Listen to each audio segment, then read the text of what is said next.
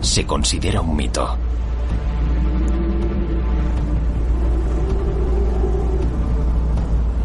Con unos picos que culminan a más de 4.000 metros sobre el nivel del mar y un relieve abrupto, el macizo del Overland es un paraíso para los amantes del alpinismo. Pero estas montañas también esconden un misterio sin resolver, con una antigüedad alrededor de 5.000 años. En una de las zonas más remotas del macizo, los arqueólogos siguen el rastro de un hombre que habría muerto al final de la prehistoria. Su cuerpo aún podría estar atrapado en el hielo.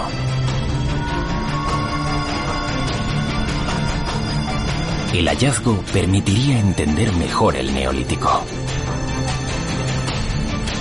Un periodo de transición de la historia de la humanidad. ¿Qué tal la mochila? Un poco grande, pero bien. Un equipo de arqueólogas intentará resolver el misterio. El grupo realiza una expedición de varios días con la esperanza de encontrar restos de Sneedy.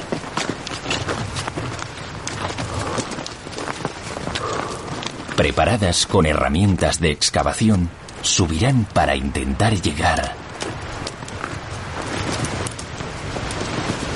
al paso de Snidiog. El yacimiento se encuentra a gran altitud. Aún nos falta. Y eso que ya estamos a unos 2.000 metros. Son unas condiciones de trabajo un tanto especiales para nosotras. El camino de acceso al yacimiento es agotador.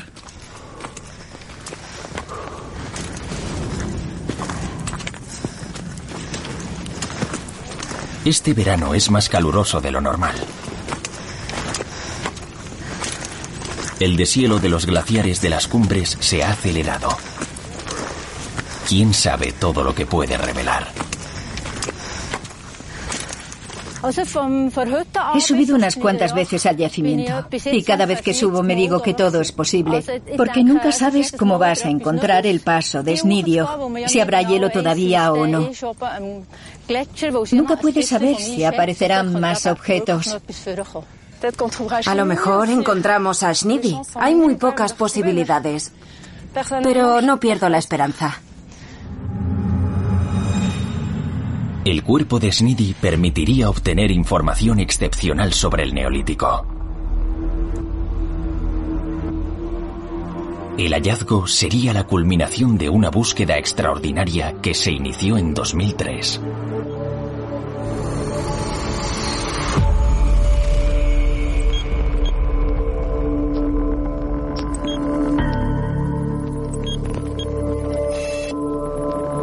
Aquel año las temperaturas también fueron muy elevadas.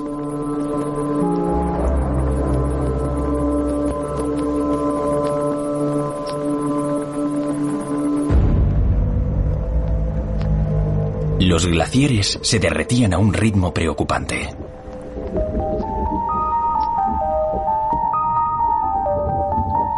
La capa de hielo que recubría el paso de Snidiog desapareció casi por completo. Hasta tal punto que al final del verano se abrió un sendero de gran recorrido hasta la cima.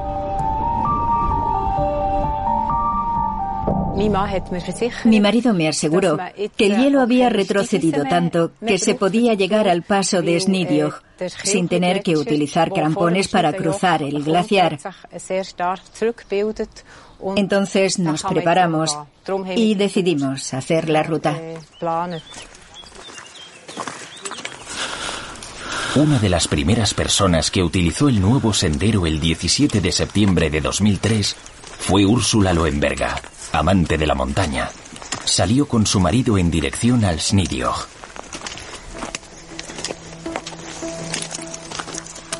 Entonces no podía ni imaginar que iba a descubrir uno de los mayores tesoros arqueológicos jamás encontrado en los Alpes.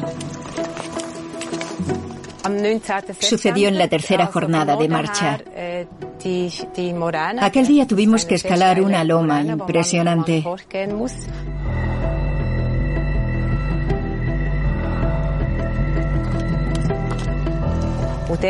Después llegamos a un valle en el que había un pequeño nevero. De repente vi un objeto extraño delante de mis pies. No sabía lo que era. Si era madera, cuero o corteza de árbol. Mi marido comentó que aún nos quedaban cuatro horas para llegar al refugio. Quería que nos diésemos prisa y que dejase el objeto donde lo había encontrado. Pero sentía mucha curiosidad por saber lo que era. Así que lo cogí y me lo llevé.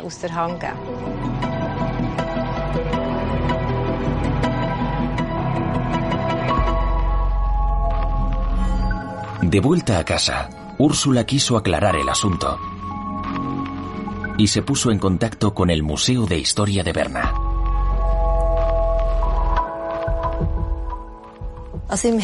Recibí una llamada de Úrsula Loenberga. Me dijo que había encontrado algo en las montañas y quería enseñármelo. Sinceramente no sabía qué pensar. Son tantos los que creen haber encontrado restos arqueológicos. Cuando mostré el objeto, Abrió los ojos como platos. Parecía muy sorprendida. Hasta se tuvo que sentar. Sí, es cierto. Estaba tan sorprendida que me tuve que sentar.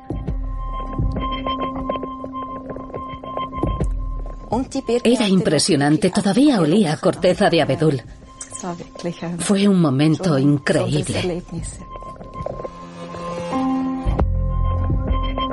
Sabine Nebóliga envió el hallazgo al Servicio de Arqueología de Berna que cuenta con un laboratorio de alta tecnología. El análisis confirmó su hipótesis. Era un fragmento de carcaj, estuche utilizado para guardar arcos y flechas. La prueba del carbono 14 reveló que el fragmento de carcaj procede de la prehistoria. Lo dató en 2800 años antes de nuestra era de modo que ha permanecido en el hielo cerca de 5.000 años, desde el Neolítico, periodo fundamental de la historia de la humanidad.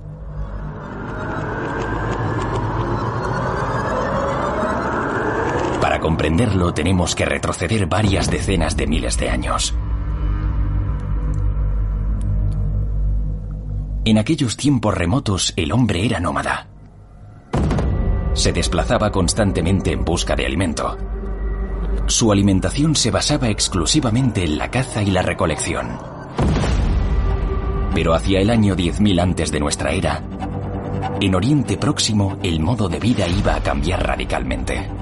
Es lo que los arqueólogos denominan la revolución neolítica.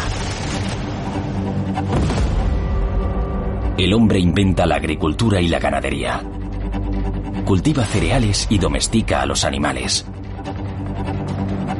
se hace sedentario, se instala en torno a sus campos y crea los primeros pueblos.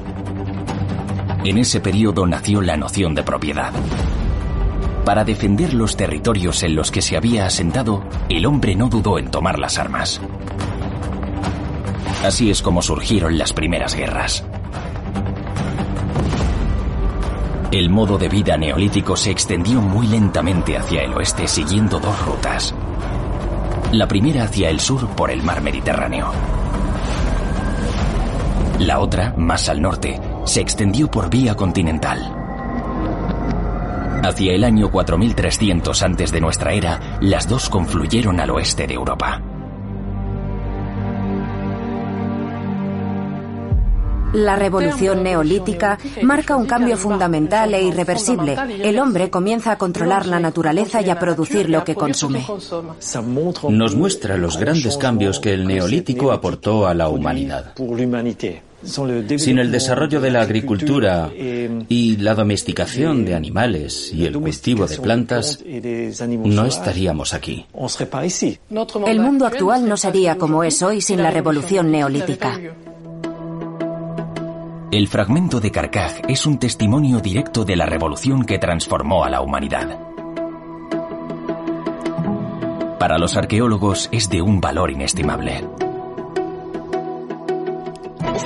Es único. Nunca se había encontrado nada semejante. La primera vez que lo vi me fascinó. Nunca había visto nada semejante a esa pieza de corteza de abedul. Enseguida pensé, si hemos encontrado este objeto, seguro que aparecerán más. En 2004, Catherine y sus colegas organizaron una expedición para buscar en Snidio con la máxima discreción.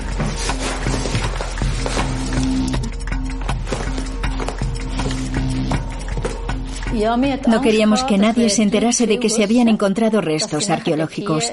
Temíamos que subiesen a las montañas a buscar por su cuenta.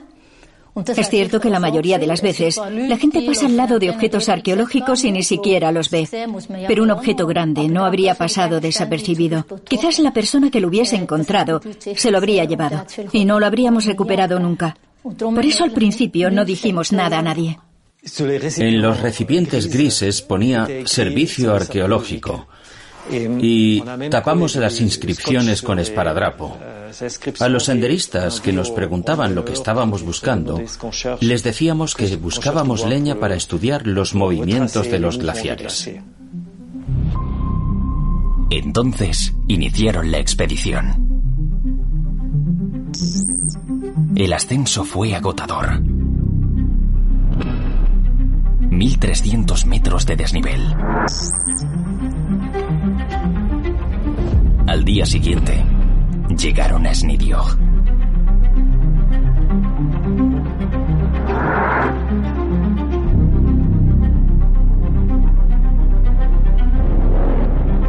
Los arqueólogos encontraron enseguida un nuevo objeto en el hielo, a pocos metros de donde había sido encontrado el fragmento de Carcaj.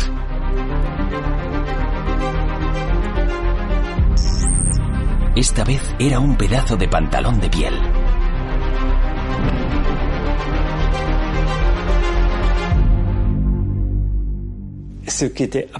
Las primeras horas después de sacarlo del hielo, seguía oliendo a cuero.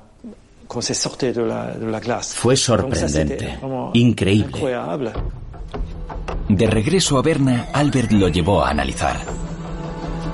Lo dataron en 2800 años antes de nuestra era, igual que el Carcaj.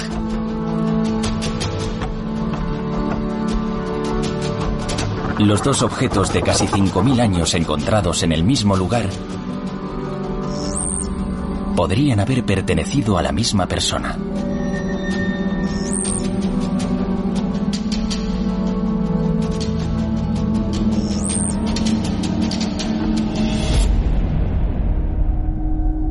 Todos los veranos desde entonces, los arqueólogos regresan para seguir buscando con la esperanza de encontrar nuevos indicios. He recorrido el camino como mínimo 40 veces. Y cada vez que paso pienso, ¿qué encontraremos hoy? En las primeras campañas, los arqueólogos encontraron dos nuevos objetos.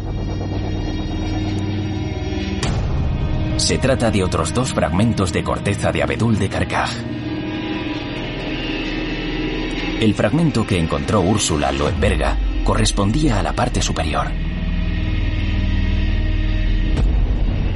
Los años siguientes, el hielo liberó esta cuerda fabricada con tendón de animal.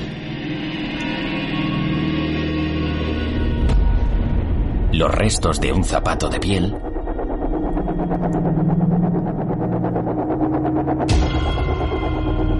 un pedazo de manto de fibra vegetal unas flechas de madera y hasta un arco. Llevaron todos los objetos a Berna para que fuesen datados con la prueba del carbono 14.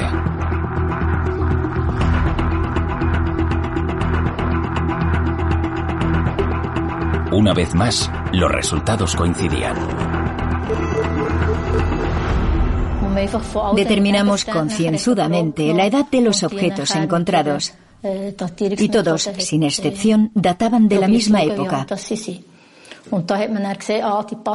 Para nosotros estaba claro. Todos los objetos pertenecían a la misma persona. Fue una sensación muy, muy especial. Nunca nadie había encontrado unos objetos como estos. No solo tenemos el arco y las flechas, tenemos además un pantalón y también un zapato. Todo el equipo de un cazador del neolítico.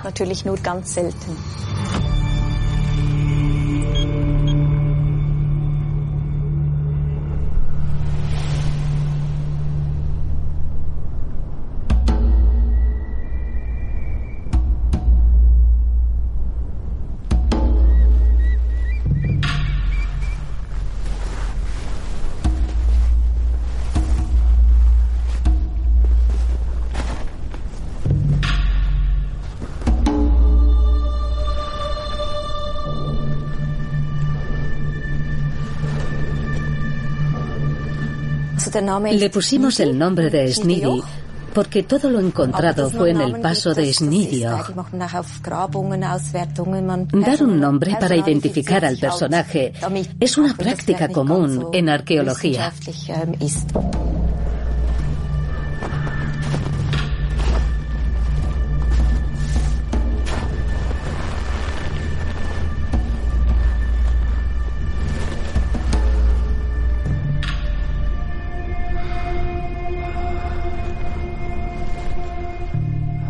Nuestra teoría, lo que pensamos es que si Snidy era un cazador, podría haber ido a la montaña a cazar, por ejemplo, un íbice, que es lo que se solía comer en aquella época.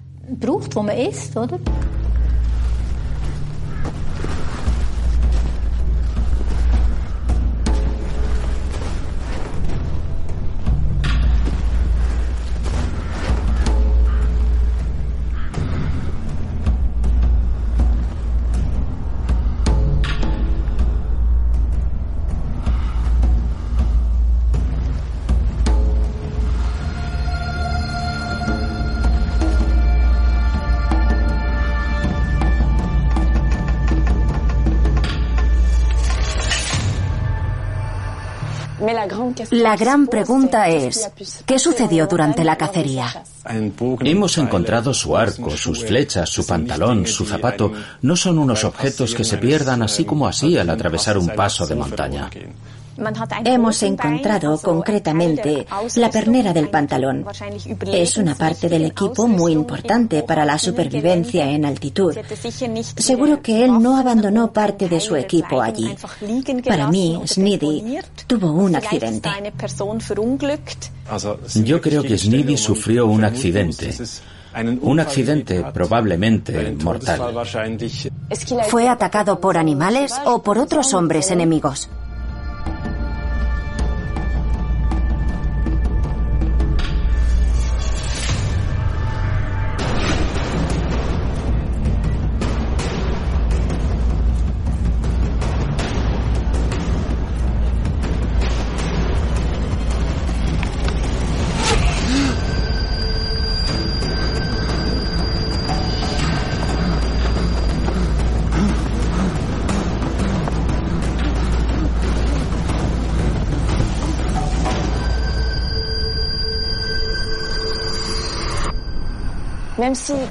Aunque no hayamos encontrado ningún indicio de que fuera atacado, creemos que sí, y que presa del pánico huyó perdiéndose en la montaña.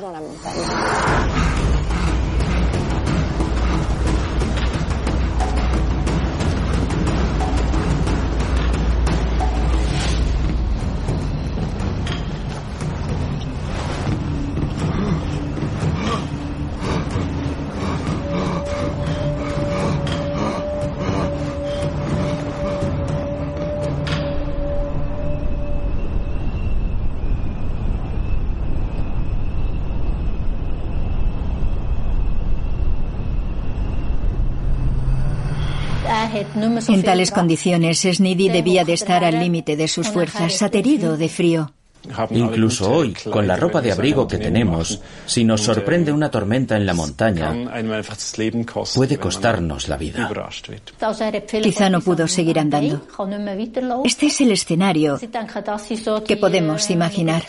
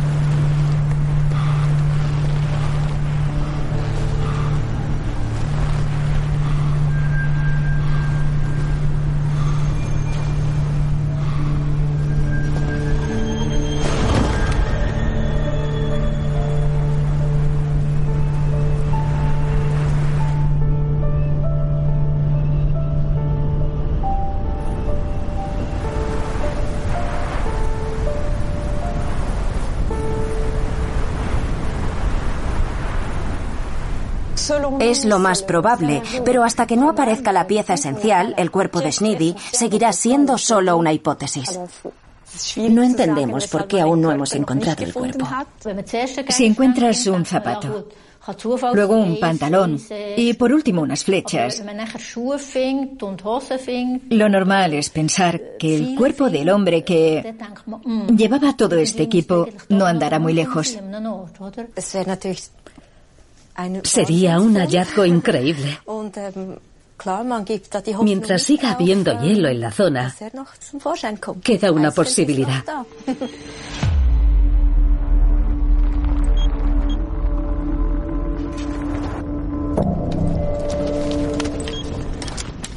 ¿El nevero del Snidio sigue retrocediendo?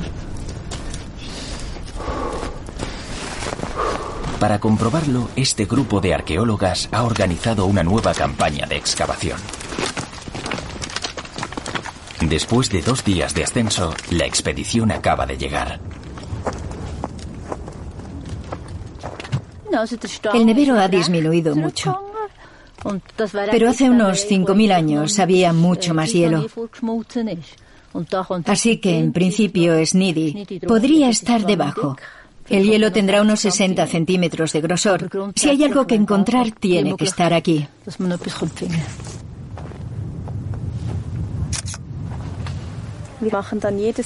Cada año tomamos fotos desde el mismo lugar para ver cómo el nevero va desapareciendo.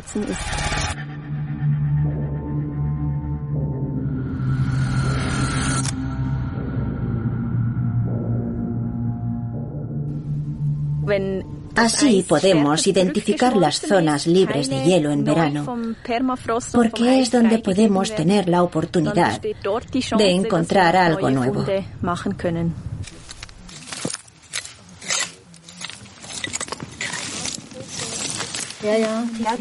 Tengo curiosidad. Este musgo está por todas partes. Sí, yo también. Por aquí tenemos un buen ejemplar. Mira, es genial.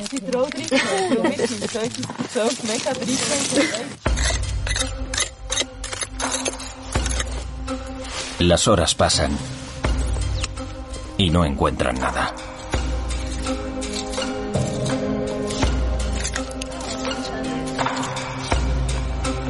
Ni rastro de Sniddy. Desafortunadamente seguimos sin encontrar el cuerpo. Pero todavía queda una posibilidad.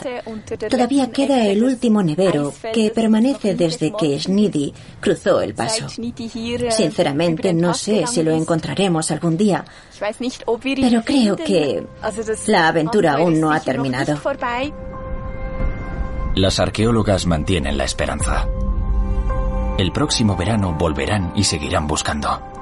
Mientras tanto, van a intentar responder a una pregunta fundamental.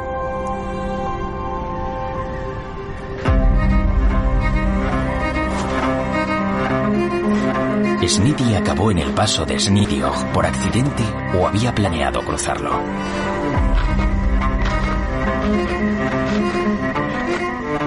En el segundo supuesto, ¿iba preparado para la alta montaña?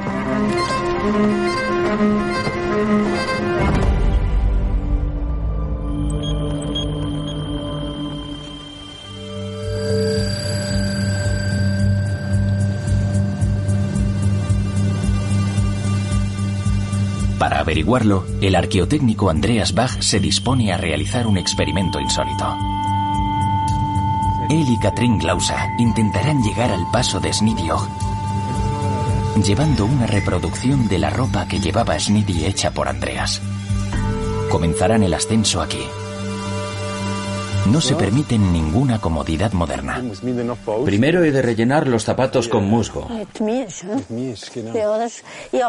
Tengo ganas de comprobar si funciona. Espero que sí.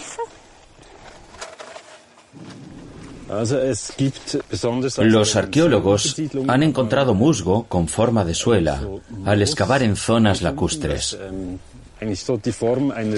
Hace unos días, cuando Catrín y yo probamos los zapatos, se nos quedaron los pies congelados. Teníamos mucho frío. Seguro que con el musgo será más llevadero. He cogido carne seca.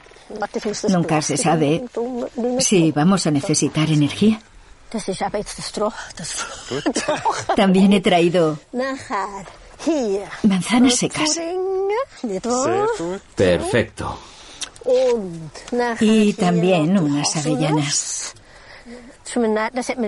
Sí, exactamente la comida que Sniddy podría haber llevado.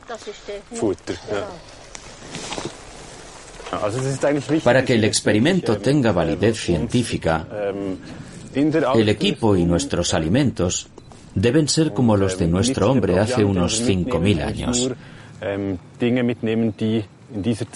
Es lo que intentamos. Es la única forma de ponerse en su piel.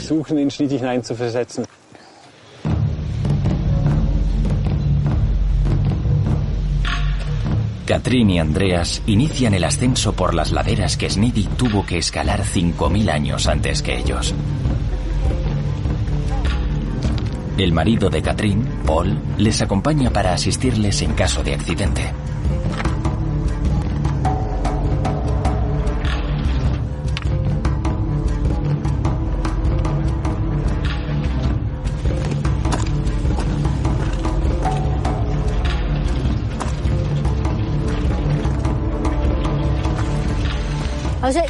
Las primeras sensaciones son sorprendentes.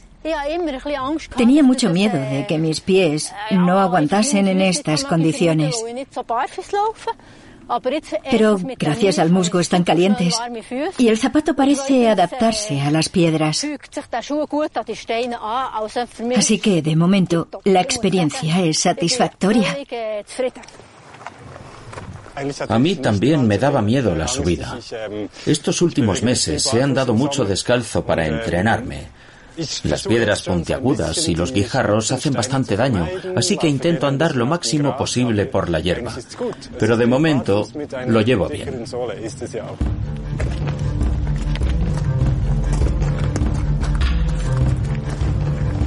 Su objetivo, el paso de Snidiog, está en la cima de esta montaña a más de seis horas de marcha.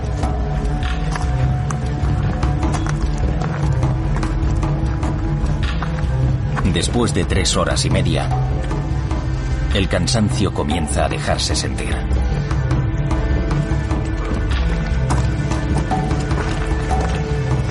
A esta altitud la hierba ya casi no crece. Catrín y Andreas apenas avanzan.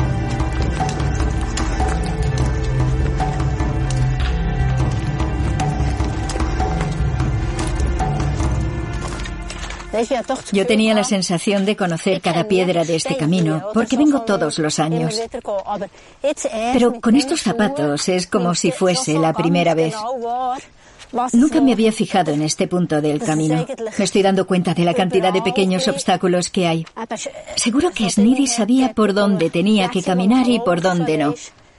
Con los zapatos modernos simplemente caminas, sin pensar por dónde.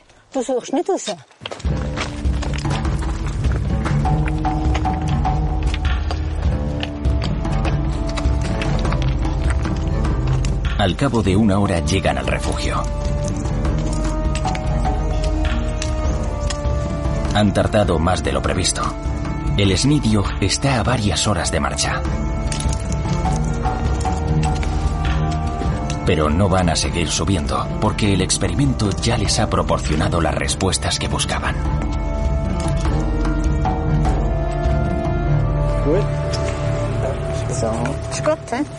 Ähm, El experimento demuestra que se puede ir subiendo con este tipo de ropa.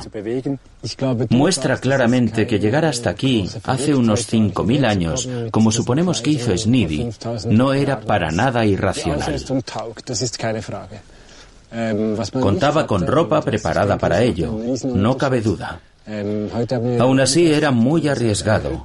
No olvidemos que hoy existe un refugio al pie del paso, hay un servicio meteorológico e incluso puede venir un helicóptero en caso de necesidad. Él no podía contar con ninguna ayuda. Un cambio brusco de tiempo. Un simple esguince de tobillo podía ser el fin.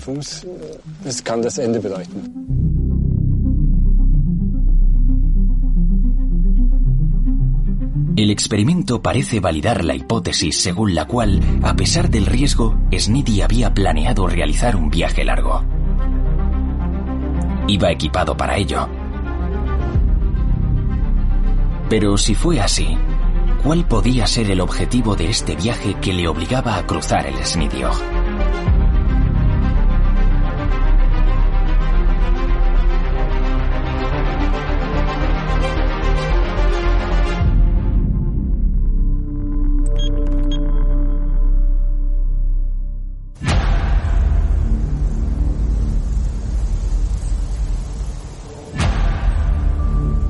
Al otro lado, al fondo del valle,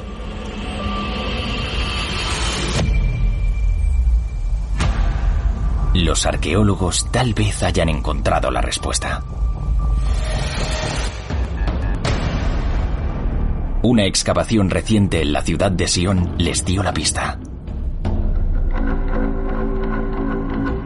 Acaban de desenterrar unas impresionantes losas verticales que constituían la base de un dolmen. También han encontrado decenas de esqueletos.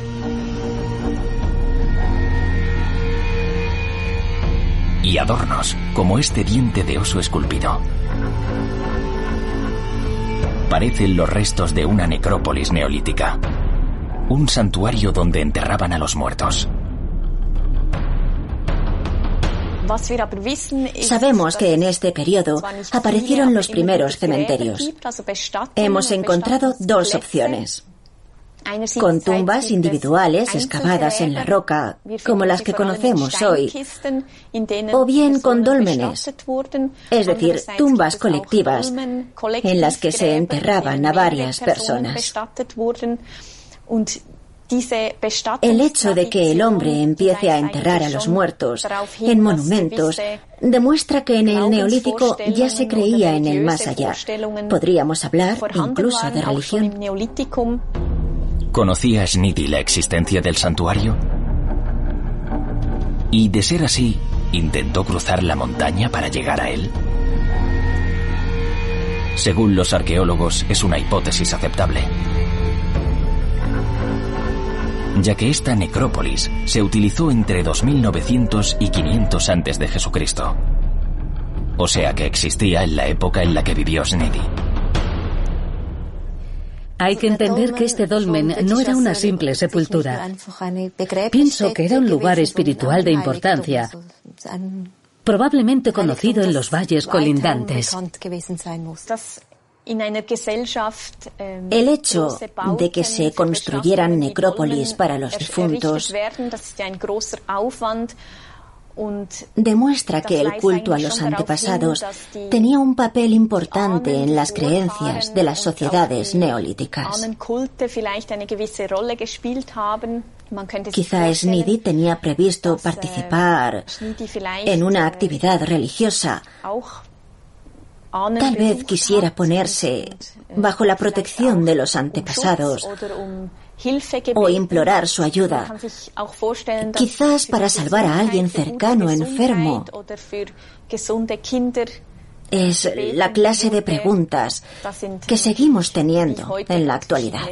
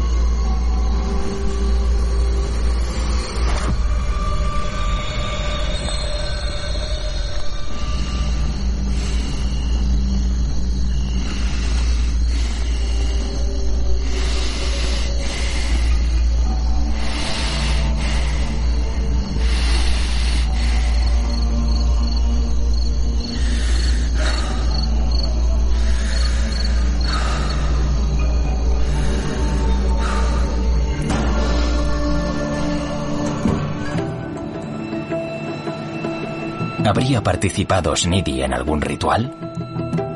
¿Podría validarse este escenario? Los arqueólogos no pueden ser categóricos. Hay una cuestión que no está clara.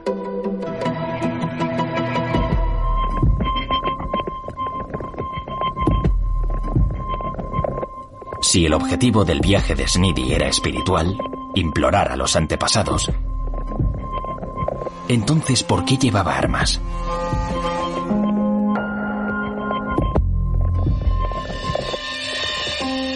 Para mí, el hecho de que Schnidi llevara un arco y flechas dice mucho. Se puede pensar, por supuesto, que las cogió para defenderse de los animales salvajes en el viaje, pero también se puede enunciar otra hipótesis. Quizás no cogió el arco y las flechas para defenderse, sino para atacar a animales o tal vez a hombres. El arco, las flechas y parte del carcaj de Snidi son objetos excepcionales.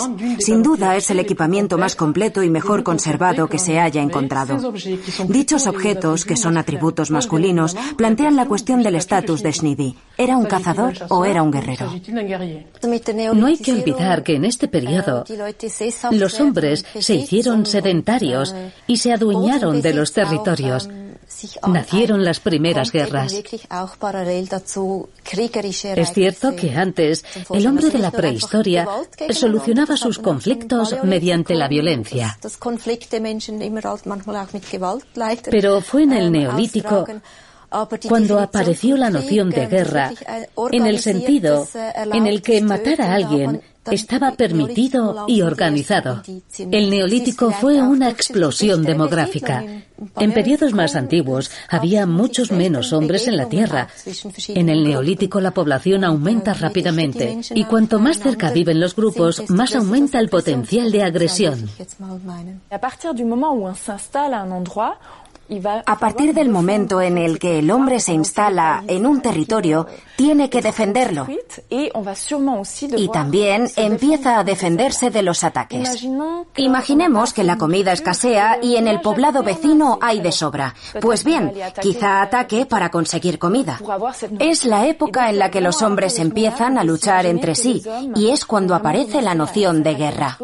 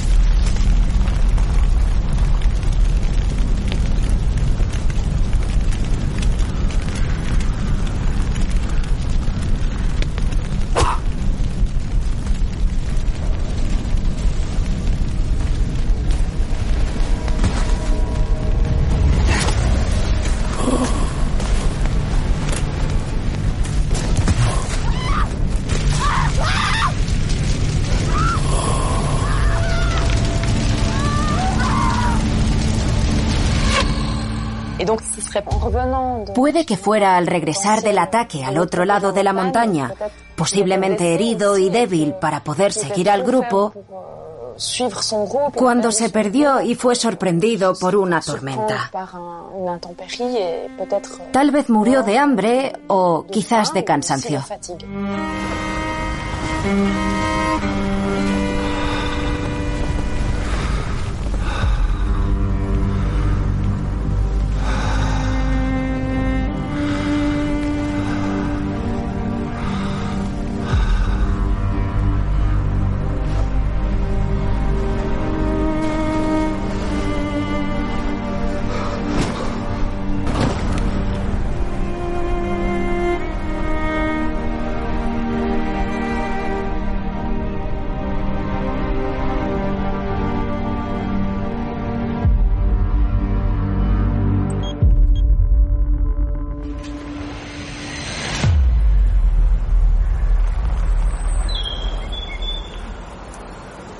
¿Se dirigía Snidy a meditar con sus antepasados?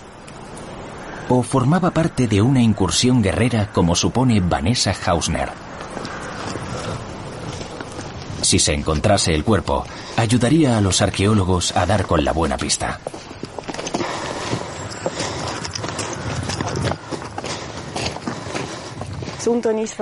Ahí estaba la parte inferior del nevero y ahí la parte superior. Pero no queda nada. Lo que vemos no es hielo, es solo nieve que ha caído. Como estaba previsto, un año después de la última expedición regresan a Snidiog. En esta ocasión, bajo la dirección de Regula Gubla. El nevero que se había ido reduciendo visiblemente en los últimos 10 años ha desaparecido por completo.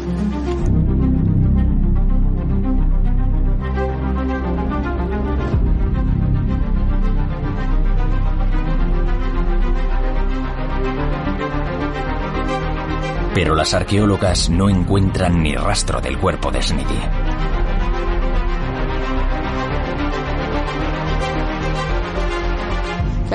Era la última oportunidad. El nevero ha desaparecido por completo, así que tendríamos que haberlo visto.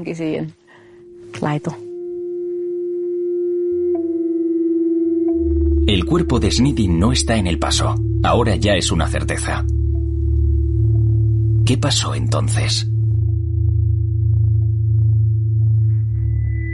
En aquella época había buitres, lobos, osos. Quizás los animales salvajes se lo comieron. Yo creo, pienso, que aunque se lo hubieran comido, quedaría algo. No obstante, sabemos que los buitres comen huesos pequeños. No lo descartamos. Quizás se lo comieron los buitres. Existe otra explicación posible. Quizás uno o varios allegados encontraron su cuerpo.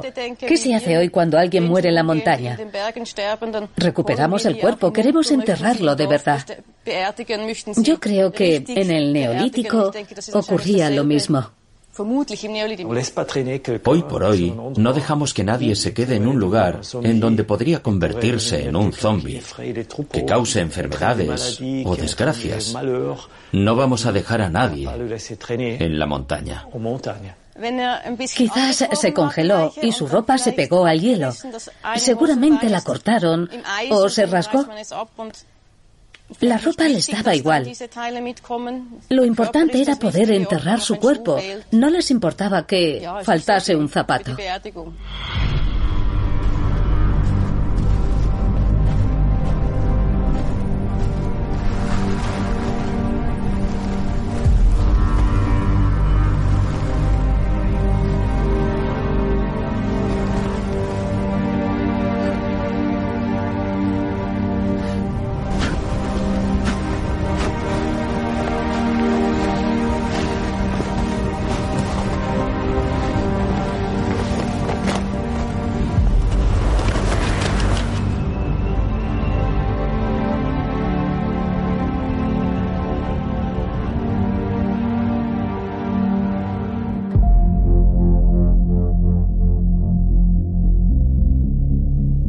Después de 15 años de búsqueda, el sueño ha terminado para todos. A pesar de todos sus esfuerzos, es probable que nunca se encuentre el cuerpo de este hombre. Un antepasado lejano que al final parece muy cercano a nosotros porque vivió un periodo clave que sentó las bases de nuestra sociedad actual. La agricultura, la sedentarización y la creación de pueblos. La noción de familia, territorio y guerra.